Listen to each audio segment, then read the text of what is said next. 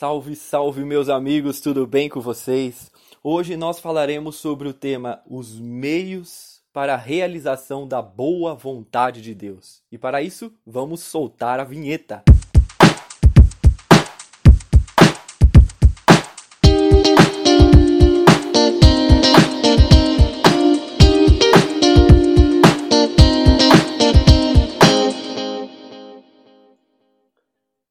Essa vinheta é demais.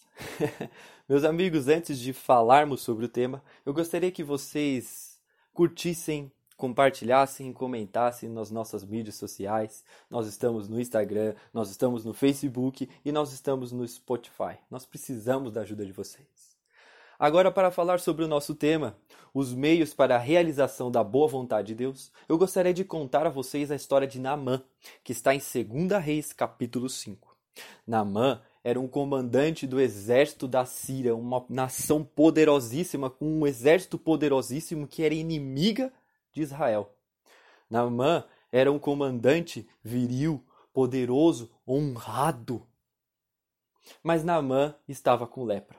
E a lepra, naquela época, era uma doença incurável. Então a certeza que Naamã tinha era de que, em breve, ele definharia até a morte. Mas dentro da sua casa havia uma serva israelita temente a Deus.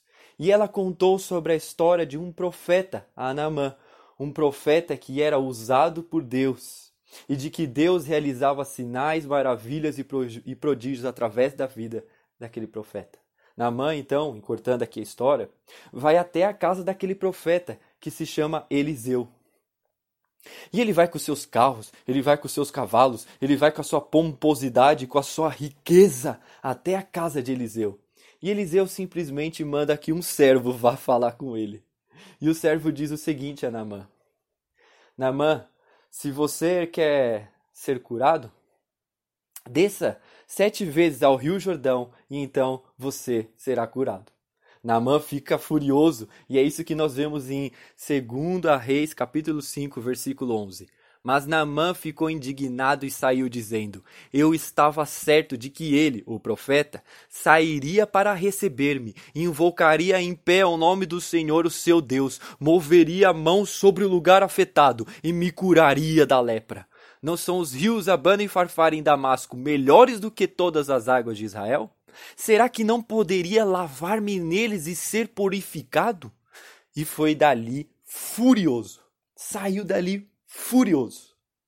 E aí, um dos seus servos no meio do caminho diz a Namã: Namã, você sabe que a lepra não tem cura, né? De que o seu fim é a morte.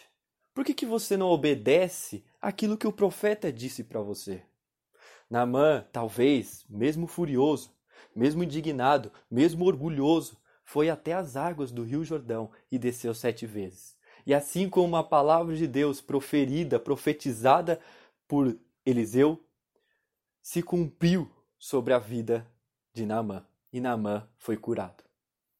Naamã sai dali glorificando a Deus, exaltando a Deus e dizendo, voltando à casa de Eliseu e dizendo: Agora eu servirei ao Deus Altíssimo, eu entrego a minha vida a Ele. Naamã foi salvo. O que tem muitos ensinamentos aqui na história de Naamã, mas o que eu queria falar com vocês é sobre como nós encaixamos Deus dentro de uma caixinha. Como nós queremos que a boa vontade de Deus se realize sobre as nossas vidas, mas segundo os nossos meios, segundo os nossos conceitos, segundo as nossas ideias, segundo a maneira como nós planejamos, segundo as nossas ideologias.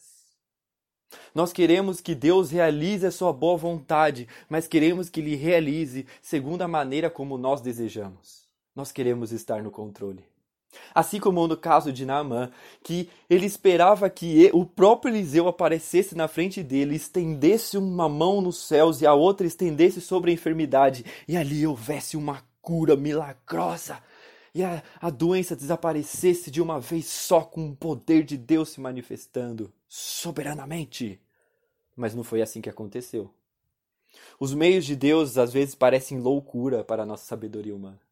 Os meios de Deus não se adequam às maneiras como nós queremos. Nós é que precisamos ser transformados. Os meios de Deus são santos, assim como seus fins. Nós precisamos ter os nossos egos destruídos. Nós precisamos ter as nossas vontades mudadas, os nossos desejos mudados. Não é segundo o nosso meio que as coisas se realizarão.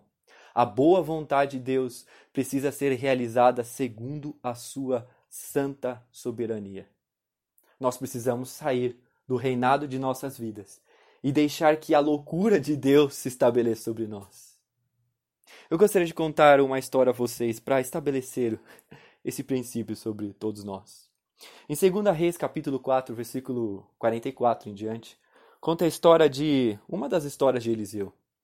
Eliseu estava reunido com seus discípulos e havia uma fome sobre a nação. E aqueles discípulos estavam cheios de fome e Eliseu fala: Vai, vai recolher alguns ingredientes para formar uma refeição a todos nós. Aqueles homens estavam cheios de fome, então eles foram colhendo aquilo que eles viam. E num desses ingredientes havia uma hortaliça que era venenosa. E eles, sem saber, fizeram, cozinharam e prepararam o alimento. Quando um dos discípulos comem, ele declara: há morte nesse alimento, a comida está envenenada. Então Eliseu somente diz: jogue um pouco de farinha sobre esse alimento. E no momento que jogaram a farinha, o alimento foi neutralizado. o veneno foi neutralizado e a comida já estava santa para ser comida. Agora imagine você na situação de Eliseu. As pessoas tudo maluca dizendo: "Meu Deus, estamos envenenados, meu Deus, vamos morrer".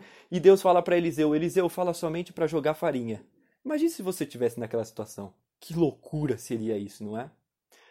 Talvez os meios de Deus são muito loucos sobre as nossas vidas, mas nós precisamos sair de nossos tronos e começar a escutar a voz do Espírito Santo sobre todos nós. Talvez nós estamos vivendo soberanamente e vivendo plenamente a vontade de Deus, pois nós queremos que Deus se adapte segundo o nosso ego, segundo o nosso orgulho, segundo a nossa vontade. Que a vontade boa, agradável e perfeita de Deus seja realizada em nós através dos meios santos de Deus e nós sejamos transformados para realizar segundo a vontade dele, segundo os meios dele.